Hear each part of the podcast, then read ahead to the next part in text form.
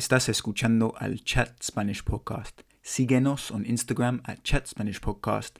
También descarga la app que se llama Memrise, donde se puede aprender todo el vocabulario de cada episodio. Hay un link también en la descripción.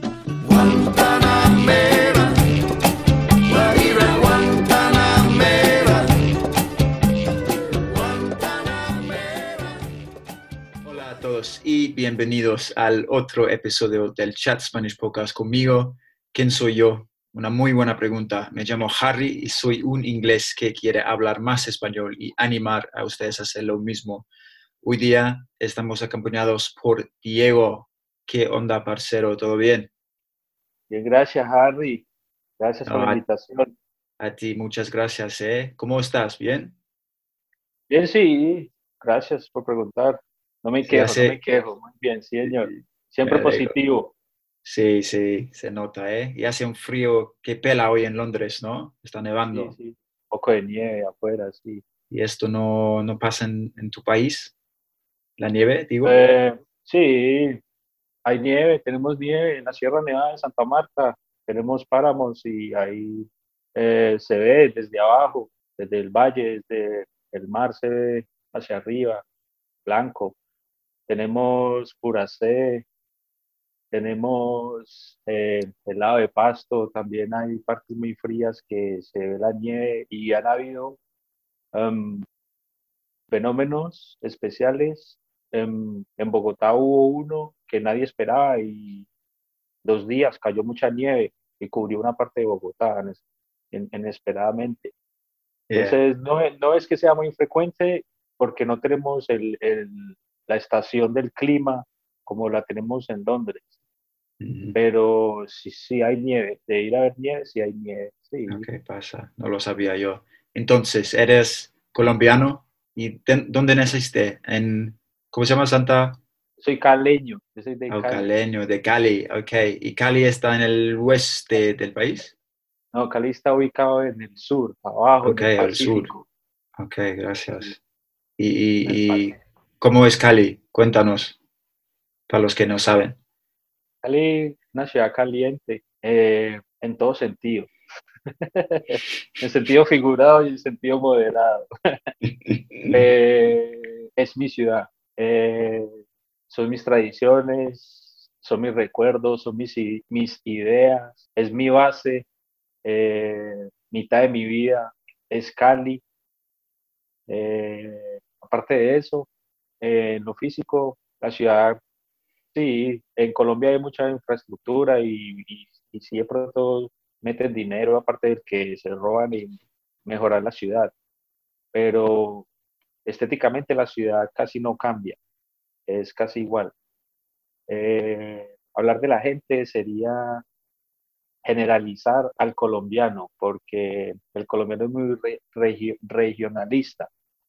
Y Cali, el Valle del Cauca, se identifica y se diferencia eh, muy fuertemente, como lo son las otras regiones, que también tienen sus fuertes características, depende de sus costumbres, como son el acento, la comida, la bebida, la dormida, Ujú, ujú. todo lo que termina en ida. Entonces, debería de ser eh, regionalismo, el ida del regionalismo, no mentiras, pero sí. Eh, una ciudad muy caliente y mucho calor, siempre destilan 25 a 35 grados centígrados, entonces imagínate. Eh, las noches son más bien calmadas, sí hay um, buen viento, eh, las noches son muy buenas, por eso la ciudad apetece tanto por la noche, porque es mucho calor de día, haces lo que tengas que hacer y casi siempre se ve relacionado con agua, pues por el calor la gente quiere mucho ir a ríos, a lagos, a piscinas, eh, y por la noche, em, como el clima ya es más bien templado y baja un poco, es muy bueno, es, es, es como una brisa de, de, de, playa, de, de, mar, de isla. Entonces eso hace que la gente quiera estar afuera después de las 6, 7 de la tarde. más que de día. Entonces es más bien nocturno, Cali. Tiene un, tiene un buena nightlife. Sí, sí, Entonces, sí. sí, la capital de la salsa. Cali es la capital de la salsa. En lo cultural, hablando artísticamente, están muy empapados. El arte, la cultura, el folclore, la gastronomía. Sí, sí, sí. Es muy fuerte, es muy fuerte. Cali es, pienso yo, la segunda o la tercera, siempre ha estado ahí en opiniones. Eh, ciudad más importante de Colombia. Y, una pregunta, ¿cada zona de Colombia tiene su ritmo específico? ¿Es diferente? ¿O, o cómo es? ¿O Cali sobresale en este sentido? ¿O, qué piensas tú? En, en, lo tradicional cultural, cada región tiene sus mm, costumbres folclóricas que representan la región. Eh, así como es el joropo para las zonas del llano, Valledupar, eh, puede ser Barranquilla, está la cumbia, eh, está muchos bailes y cada baile tiene su, su, región y cada región tiene su forma de vestir y su forma de bailar. En los colegios eh, nos inculcan eso y, y, antes de graduarnos en los colegios nos, nos ponen a bailar. Yo me acuerdo que a mí me bailar joropo. El joropo era eh, como tap, como bailando zapateado, haciendo sonidos con los pies. Pero, pero imagínate, no era tap porque no tenía la punta de metal y había que hacer sonar el piso con un ritmo. Eh, sí, entonces sí, en una clase de educación física. Mm. y entonces tú naciste en Cali, eres un parcero de, de esta parte de Colombia. Y Diego, cuéntanos, ¿en qué, ¿en qué año entonces te mudaste a Londres? ¿O viniste directamente acá a Londres o hubo una parada en ruta? O, porque muchos colombianos van a España, yo creo. Sí, no, a diferencia de, de, también te comparto, te complemento lo que dices, conozco mucha gente, yo no, yo llegué derecho, yo entré como estudiante, estudié inglés unos años. Después cuando vi que ya tenía inglés, eh, la situación no daba para estudiar mucho, pero sí para seguir pagando mi, mi estudio. Decidí empezar a trabajar, conocer gente. Eh, ya con el poco inglés que tenía, empecé a adquirir más inglés, más inglés, y, y el trabajo trae más trabajo. Si entre más gente conozca, más gente, más oportunidades. Entonces, sí. ¿Y por qué, ¿Por qué elegiste a Londres? ¿Por las oportunidades? No, uno no elige. En Colombia uno no elige. En Colombia hay muy poquita gente la que puede elegir, pero ya lógico deben de ser mayores de edad para poder hacerlo y, tener los fundamentos para poder lograrlo. Eh, tener el dinero, el espacio, la idea. La idea es cómo vengas, de, visitante, de estudiante, de negocios, eh, por familiar, casado con alguien que te está pidiendo. Entonces, sí, pero no, uno no elige. En mi caso, yo, yo no elegí, fueron decisiones familiares y, y yo decidí aceptar la decisión de mi familia y lo hice y me vine. Eh, había muchas cosas en Colombia, había guerra, eh, todo el mundo estaba a riesgo de que en cualquier momento pasara algo y usted estuviera cerca de donde esté pasando y también te fuera mal. Eh, había, se veía, no, no se veía la pobreza, pero sí se veía el dinero muy mal manejado. Se veía mucho dinero en algunos lados y en el mismo lado internamente se veía la pobreza. Siempre había un contraste en, en, en, en lo más mínimo que puede ser un barrio. Se veían esas cosas. Eh, sí, era, en, el, en, los tiempos era muy, muy, muy peligroso. Ya ha bajado más eh, eh, el nivel de peligrosidad, por decirlo así, mm. por el tiempo y por la historia y por los que se han ido o han cogido, ¿sí me entiendes? Pero Colombia en sí, mm, la única forma de cambiar a Colombia sería que, que le cambiaran el nombre le pusieran paz. Ella Colombia se llamaría paz, pero no, no, no habría paz, pero se llamaría paz. La única forma de que hubiera Mm. paz en Colombia, Mm, pero no, no, no cambia. Como estéticamente no cambia. yeah. ¿Y cuántos años, años tenías? ¿18? ¿Algo así? ¿Menos? Cuando llegué a este país, sí, tenía 18, estaba cumpliendo 19. 5 de Ok. septiembre. Llegué a Londres el 5 de septiembre del 99. 99, ok. Y no hablaste ni, ni una palabra del inglés, ¿no? O muy, Pues, muy poco. Sí, sí, yo siempre me sentí muy atraído porque la mitad de mi familia estaba en Estados Unidos y en Alemania y eso. Entonces, siempre me sentí muy atraído por el idioma y el inglés se me hizo no muy difícil, pero, pero siempre era mejor que los otros alumnos en el colegio. Eh, eh, la familia me pagó clases en el Colombo Americano, eh, un instituto de inglés americano, pero no como un solo año, por ahí unos dos meses, tres meses fui y ya, también me aburrí. No sé qué pasó, no me acuerdo por qué no volví. Pero no, sí, tenía, tenía las bases, ¿no? Tenía las bases y cuando tú llegas, pues es diferente al, al inglés americano, que es la influencia que hay de inglés en, en Sudamérica.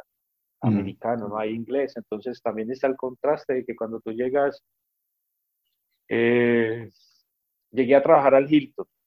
Cuando yo llegué, llegué a trabajar al Hilton. Y, y, y cuando llegué al Hilton, italianos, portugueses, españoles, todo, nadie hablaba inglés. Entonces, ¿cómo voy a aprender yo a hablar Yeah. inglés? Yeah. Y también era muy difícil, entonces, en la calle. Entonces, ahí fue donde me tocó aplicar técnicas que cuando las cuento se ríen. ¿Y cuál era, porque tú ma- ya me, ha mencionado, me has, mencionaste tu método de aprender inglés y prefiero a los del pubs, ¿no? Cuéntanos a- para los oyentes que no saben, porque a mí me gustó mucho, Sí, pero sí, es una muy old school este Es una método. anécdota. Yo, yo salía y se ríen. Y yo salía de- del colegio cuando tenía el tiempo, casi siempre era entre las seis y media a las siete y media. Eh, había un pub, The Arms, ahí al frente de la estación de Paddington Green Station en, eh, en Edgeware Road. Ujú. Eh, y ahí en el pub yo llegaba y pedía una cerveza. Y yo buscaba al viejito que estuviera con la cara más roja, que tuviera más cara de inglés. Y siempre hay uno. y me le sentaba al lado. Entonces, entonces el, el, el viejito empieza a hablarte, porque el viejito está tomado, él se ha tomado ya su, su, su cerveza. El viejito empieza a hablarte. Y así el, y el viejito, tú respondas lo que respondas, él te sigue hablando y te habla y te habla y te habla y te habla. Entonces, de, de hacerlo yo tres, dos, tres veces a la semana, em, ya cuando estaba en la calle, ya yo empezaba a memorizar las frases que el viejito decía. Y yo, ah, ok. Y ya lo complementaba con la música que me gustaba, ya bajaba los, los, em, el script, eh, la canción, la letra de la canción para seguirla en inglés y eso. Más la escuela, entonces sí, pero eso me ayudó. que los viejitos tenían paciencia y, y ya, normal. Yeah. En un tiempo antes de, de los Me tomaba mi, apps, cerve de me tomaba mi recursos, cerveza también. tu, tu pint, ¿no? Se llama un pint, Sí. sí, ¿no? Una cerveza. Pint, sí, sí, hasta Qué un half pint. de- de- Yeah. de sí. y, y para los oyentes, porque claro, no saben, Diego habla el inglés de las calles y el, el profesional, ¿no? Cómo conseguir formal, el, trabajo, fo- el- como la familia real, El, formal y el, y el slang. Yes, yes, Qué bueno. Qué bueno. No, pues te respeto mucho, ¿eh? Y, y siempre, no sé qué piensas tú, pero siempre digo a los, los que no saben o aprenden un idioma, otro idioma, que es un, un acto, un gran acto de desarrollo personal, ¿no? Porque hay que ser vulnerable en algún sentido, ¿no? Para aprender cosas y cosas así. ¿Qué, qué piensas tú? Porque tú crees que has, no sé, desarrollado más porque tú estabas en esta situación, por ejemplo, Eh, ¿En cuál situación? en, en aprender otro idioma, en ser en un lugar. Porque yo creo que para mí, porque no soy, no tengo familia español, por ejemplo, yo tenía que aprender como tú cuando fui a Chile, por ejemplo, tenía que, no sé, meterme en situaciones como así en unos pubs o bars y hablar. Y, es, es, es, muy, es muy importante para aprender un idioma, ¿no? Pero digo que es como un, desarrollo personal y, es interesante como... como... Ok, sí, te voy a contar anécdota, anécdota, anécdota. Sí, otra, por favor. Em, yo aprendí a decir Philip Bergameo y eso me duró unas dos semanas de felicidad hasta que ya el estómago me jodió el estómago porque comí Philip Bergameo hace dos semanas. Eh, fue muy bueno porque eh, ya después tú veías cómo funcionaba, que eran los, los, los combos, el número uno, el número dos, el número tres, y, y ya decían su nombre, cómo se llamaba, pero al tú saber, al tú querer leer y no saber pronunciar, tú no vas a pedir porque tú no sabes cómo, cómo pronunciar. Entonces, cuando te dicen Philip Bergameo, que traduce, ¿qué traduce Philip Bergameo en español? No, sé. Philip Bergameo, bro. Así. Ya, ya, ya, ya, ya. Tú no sabías. El, mil con hamburguesa de filete de pollo. El número uno tenía números, pero yo quería aprender a decirlo. Entonces yo, I learned to say, yo aprendí a decir filet bergameo, que era el filete de hamburguesa de pollo, por favor. Yeah, yeah, yeah. Boss. That was that. So, if you learn to say that, lo que yo digo, si aprendes a decir eso, no te mueres de hambre mientras vas mm, adquiriendo más inglés. Mm. A mí me gusta esta anécdota. Y, y, entonces llegaste a estudiar y después conseguiste un, puesto de trabajo. Cuéntanos algunas experiencias. Como el, empezamos con el, um, lo del tatuaje, tatuando de henna. Sí, eso fue, el trabajo terminó en el Hilton. Em, ya, el hotel. Sí, el hotel. Y yo estaba eh, haciendo ya mis, mis A-levels y me faltaban unos dos, cuatro años, me faltaban y ya sin trabajo yo ya no tenía dinero para pagar mi otro año de visa, de extension, la extensión del año de visa. Conocí a una señora, la vida, conocí a una señora caleña, la señora vendía pulseras, collarcitos, eh, cositas así que compraba en Colombia artesanales, hechas a mano, handmade, para vender en los festivales. Lo bueno de la señora es que la señora era, tenía los contactos de, de, los organizadores de los festivales. Entonces eran festivales muy grandes, como lo eran Glastonbury, Teen the Park, um, Women, um, The Big Chill, um, Green Mile en Glasgow, que cubría todo, cubría hasta, después de, de, las Highlands. Yo llegué a ir hasta después de los Highlands. Cuando llegamos al norte de Irlanda, buscando más festivales o lugares para ir, perdón, nos paró la guerrilla de Irlanda del centro de Irlanda al norte de Irlanda no entra nadie, porque eso ya es privado. Si me entiendes? Ahí ya eso ya es otro cuento. Tú pasas a Escocia, a los Highlands, después llegas a, al sur de Irlanda, cuando llegas al centro de Irlanda, ya, ahí se te acabó el paseo, te devuelve. Entonces, con la señora conocí, y no es, no es difícil, porque Inglaterra, para viajar en, en, por Great Britain, para viajar por Great Britain desde Wales hasta Irlanda, es una sola carretera y solo son dos letras, M1, EA1, ya sé, M1, A1, ya sé, that's all you need to know. Sí, es verdad. ya sé, aparte de eso, derecha, izquierda, whatever you going to, ya sé, ¿sí me entiende? Entonces, para mí se me hizo muy fácil. Entonces, la señora me pidió el favor de que yo manejara un, un, carro que ella tenía con toda su mercancía. Entonces, así fue como yo empecé a, a, trabajar en los festivales en los veranos y era muy buen dinero y con ese dinero seguí pagando mis estudios hasta que terminaba. Eh, ¿cómo, ¿Cómo aprendí a hacer tatuajes? Con unos amigos en Covent Garden eh, me enseñaron a hacer trenzas de hilo, eh, enseñaron a hacer tatuajes de henna eh, tatuaje de henna, aparte de el que la gente indiana usa, que es café, nosotros lo usamos negro y te dura siete días. Te puedes bañar, te puedes echar jabón, no se te quita. Eh, sí, siete días. Ya el sudor ya... Bien. Eh, entonces los hacíamos en las calles, tiramos los carpetes y, y aprendimos y nos volvimos muy buenos. Los hacíamos así a pulso, a ojo, muy buenos. En cualquier lado hacíamos tatuajes. Y nos íbamos ya después a los festivales a hacer tatuajes. Ya, así aprendí. Covent Garden, Piccadilly, Leicester Square, um, London Night, eran los puntos donde nos hacíamos. Eh, eh, cuando empezaba el verano o en el intervalo entre festival y festival. O si no, nos íbamos para la playa, nos íbamos para Brighton, nos íbamos para um, Newquay, Turquí, Exeter, Plymouth, ¿sí me entiendes? Mm. Cornwall, Cornwall, estábamos, fuimos a todos lados. Y, me acuerdo que yo fui a hacer tatuajes allá al Silverstone cuando Juan Pablo Montoya, el colombiano, corría en la Fórmula 1 para la BMW. I remember that. me contabas con este trabajo, ¿no? Tú, digo, yendo a festivales a todos lados del país, conociste muchas partes hermosas, ¿no? De Inglaterra. Hermosas, hermosas. Que, los ingleses no, que los ingleses no conocen, ¿no?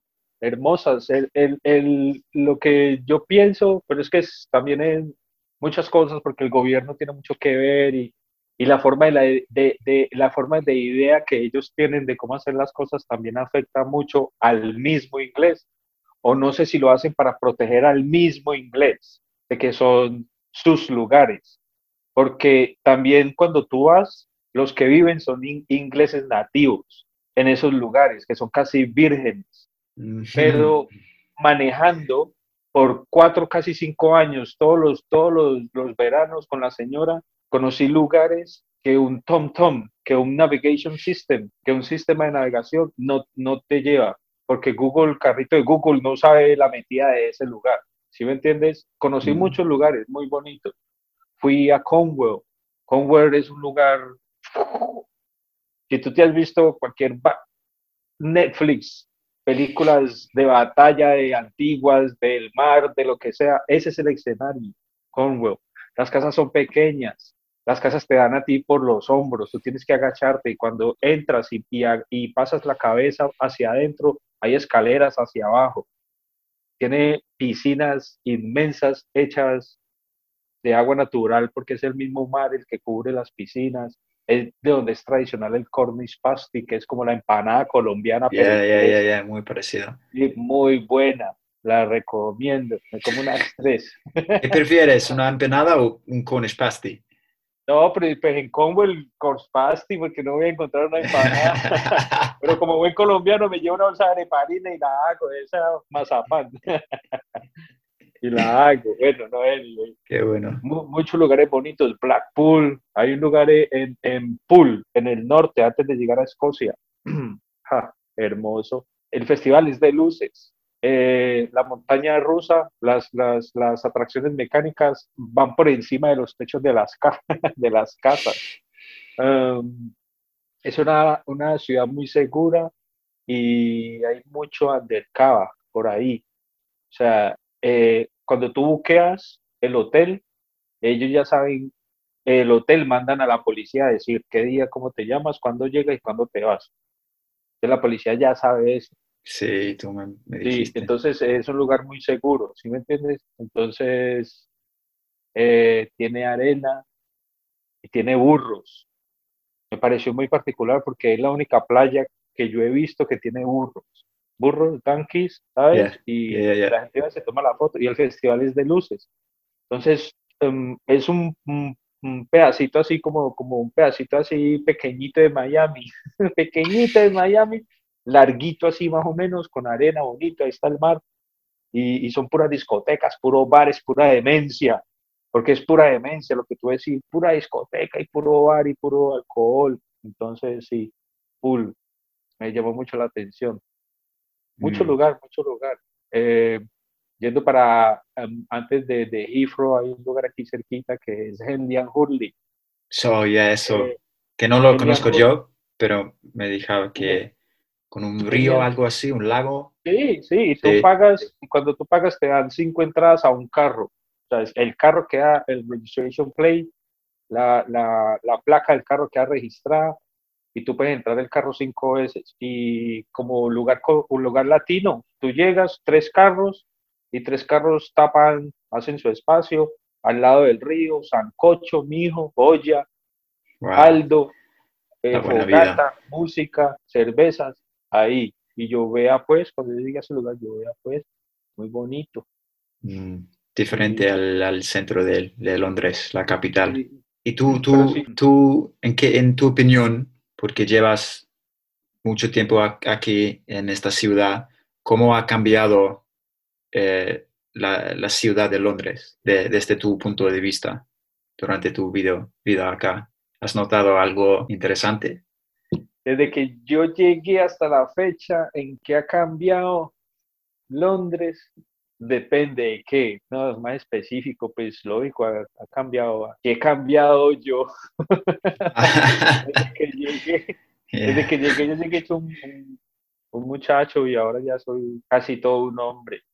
No, un hombre muy sabio, parce, un hombre muy sabio. Sí, sí, pero, pero, no, pero uno nunca termina de aprender. Sí, nunca eso, nunca termina. Ahí es donde está casi, casi, uno nadie es, nadie es completo, todo el mundo está perfeccionándose y mejorándose todos los días. Así es. Eso es, eso Esa es. la automotivación mínima que al menos cada persona debe tener. De darle gracias a todo, por todo, y seguir adelante con humildad y con amabilidad, porque eso es amor, y el amor cambia páginas. Sí. ¿Me entiendes? Una sonrisa, un buenos días. ¿Cómo estás? Uy, venga, le ayudo. Es verdad, ¿no? Porque nosotros dos trabajamos en este, este tipo de trabajo, ¿no? De servicio, o sea, de, porque todos ah, nosotros podemos afectar al día de alguien, ¿no? Con un muy buenos días, ¿cómo estás tú? Una sonrisa. Eso me enseñaste tú, muy importante, muy importante. Y, eso, cambia, eso, eso, cambia percepciones. Eh, eso es, eso es. Oye, tenemos que empezar un negocio, ¿no? Acá en Londres. ¿De, qué azúcar tú, tú, tú, tú, piensas? ¿Cómo se llama el, el, el... La panela, la, la panela, la panela, Eso es, panela, ok. La panela, sí, la panela, la panela lo. La, ¿Tú crees que, que, vamos a vender mucho aquí? ¿no? que los um, ingleses...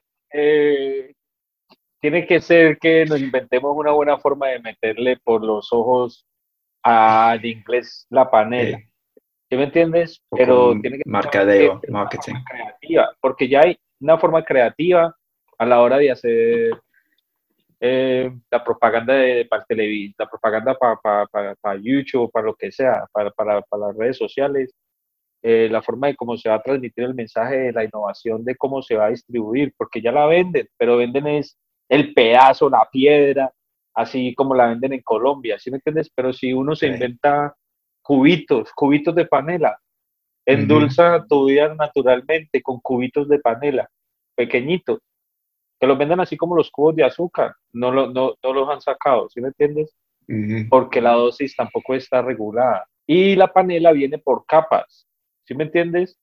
Cuando la, cuando, cuando la lavan hay, hay, hay calidad, entonces, eh, son mantas.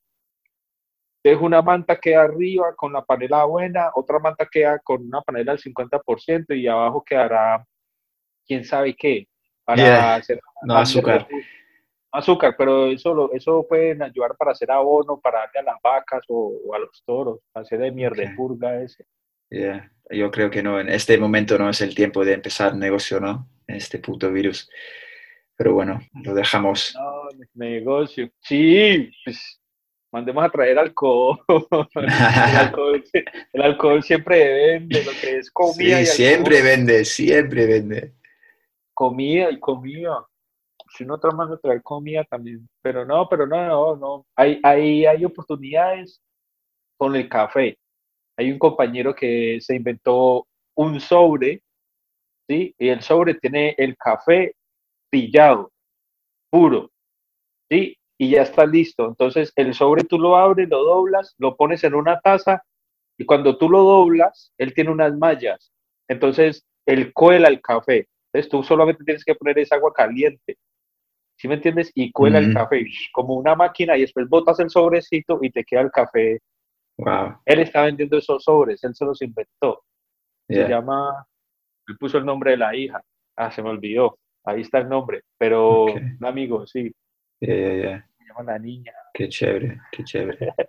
Eso sí pues, podríamos eh, invertir. Si, si, si hay forma de que tú puedas decirle a alguien, mira, hay una nueva idea, te gusta, eh, esta es, eh, yo le pido unos sobres a él y los mostramos o miramos a ver cómo se hace, emprendimiento, ¿no? Entrepreneur.